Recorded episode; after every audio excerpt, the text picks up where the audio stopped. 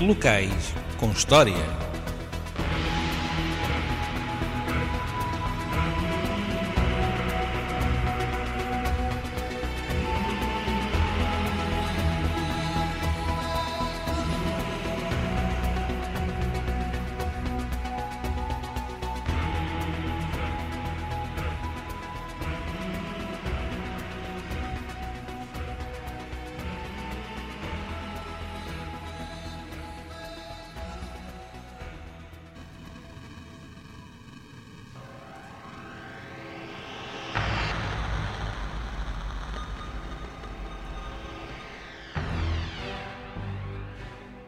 Boa noite, eu sou Carlos Chavegueiro e você está a ouvir Locais com História.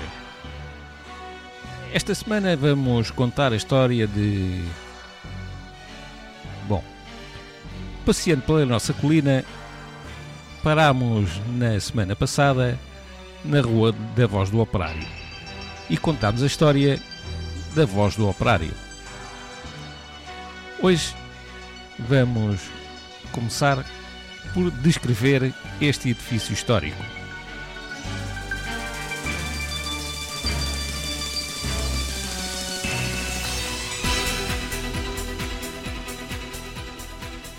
O edifício, situado do lado esquerdo de quem sobe a rua, é da autoria do arquiteto Manuel Joaquim Norte Júnior e foi construído entre 1912 e 1914 tendo posteriormente obras de ampliação.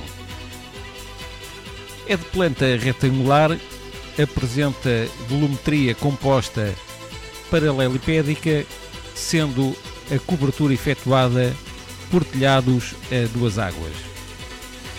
É um edifício em reboco pintado e soco em cantaria, organizado em função do declive do terreno a fachada principal é constituída por três corpos, desenvolvendo-se os laterais em três andares e o central em quatro, apresentando-se recuado atrás de dois pilares de ordem monumental sobre os quais repousa frontão curvo com inscrição até ao penúltimo piso.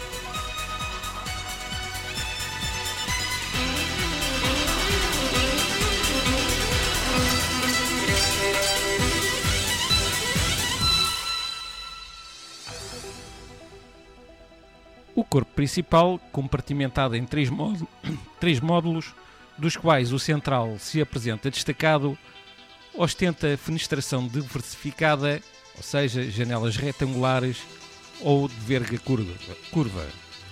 E ao nível do piso térreo, três portas iguais em arcaria de volta perfeita.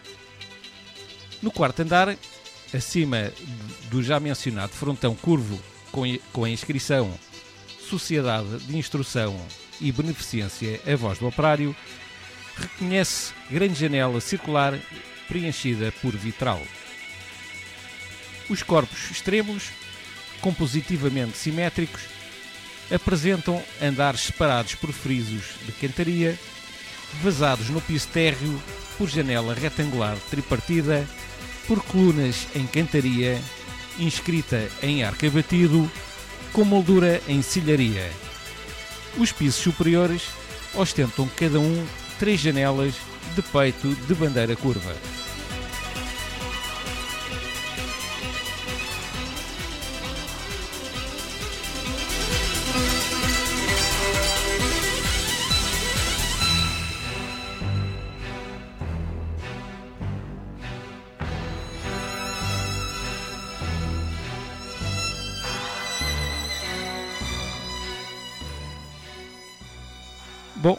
Parámos aqui na Rua da Voz do Operário e esta artéria é assim chamada desde 11 de fevereiro de 1915.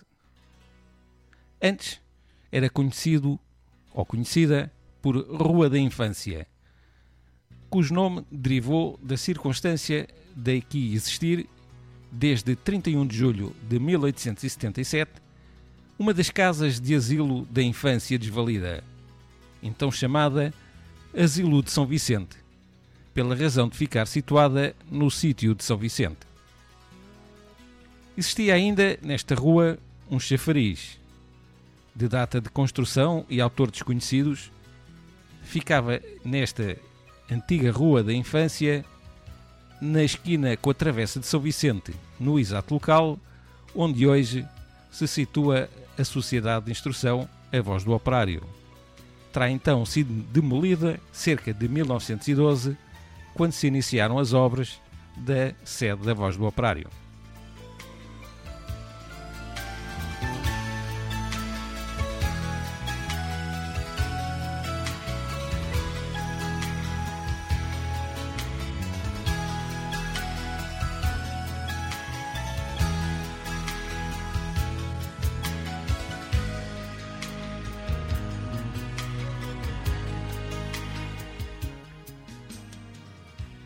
Do lado direito da rua, de quem sobe, temos o Palácio Teles de Menezes. Este palácio, que fica na esquina com o Largo de São Vicente, remonta ao princípio do século XVII. Atualmente é mais conhecido pelo nome de Palácio Alfredo da Cunha. Este assenta sobre uma muralha construída em 1606, quando se reconstruía a Igreja Mosteiro de São Vicente Fora. Existem duas lápides embutidas na muralha com uma inscrição em latim. Uma tem escrito: Esta rua tão formosa veio acrescentar realce ao templo. Eis uma obra menor que adorna outra maior. A outra inscrição diz: A cidade mandou fazer esta obra à custa do real do povo.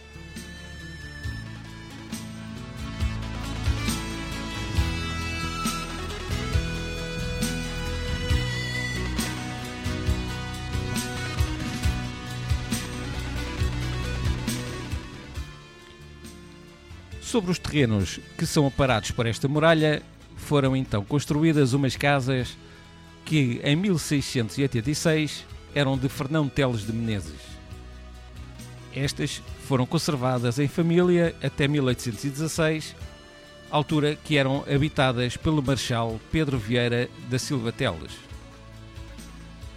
Em 1902, o palácio foi adquirido por Dom Agostinho de Souza Coutinho, Marquês do Funchal, que o vendeu em 1906 ao escritor Alfredo da Cunha.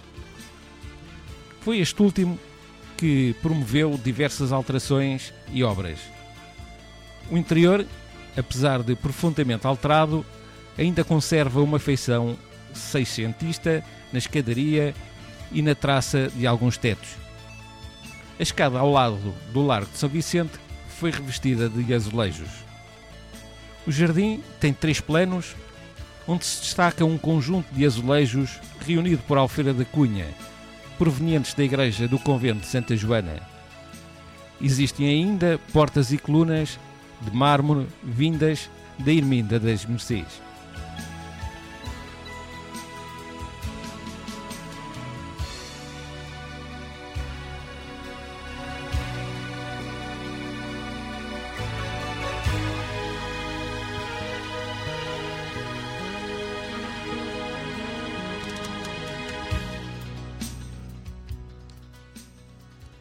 Ainda na Rua da Voz do Operário, e subindo um pouco mais, pelo mesmo passeio, mais perto do topo, temos o edifício da Caixa Económica Operária. Esta sociedade cooperativa de consumo foi fundada em junho de 1876 por oito operários numa pequena casa da Rua do Vigário. Passados 11 anos, a 16 de agosto de 1887, passaram a ter casa própria no local atual.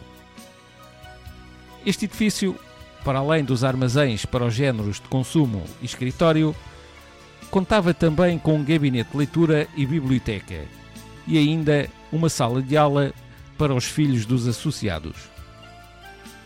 Aqui são organizados diversos eventos culturais, desde tertúlias de poesia a concertos e feiras, entre outros.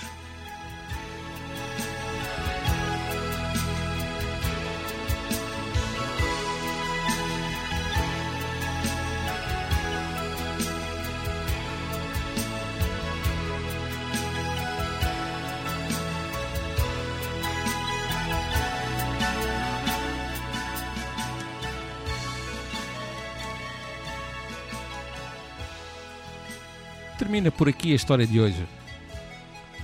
Espero que tenha gostado continuar, continuar a visitar a colina mais bela da nossa cidade de Lisboa. No nosso próximo programa, vamos continuar a nossa visita e vamos falar de. Bom, melhor mesmo é ouvir o próximo programa para não perder a próxima história. Obrigado pela sua companhia. Por agora despeço-me e não perca a magia que se segue com a magia da música.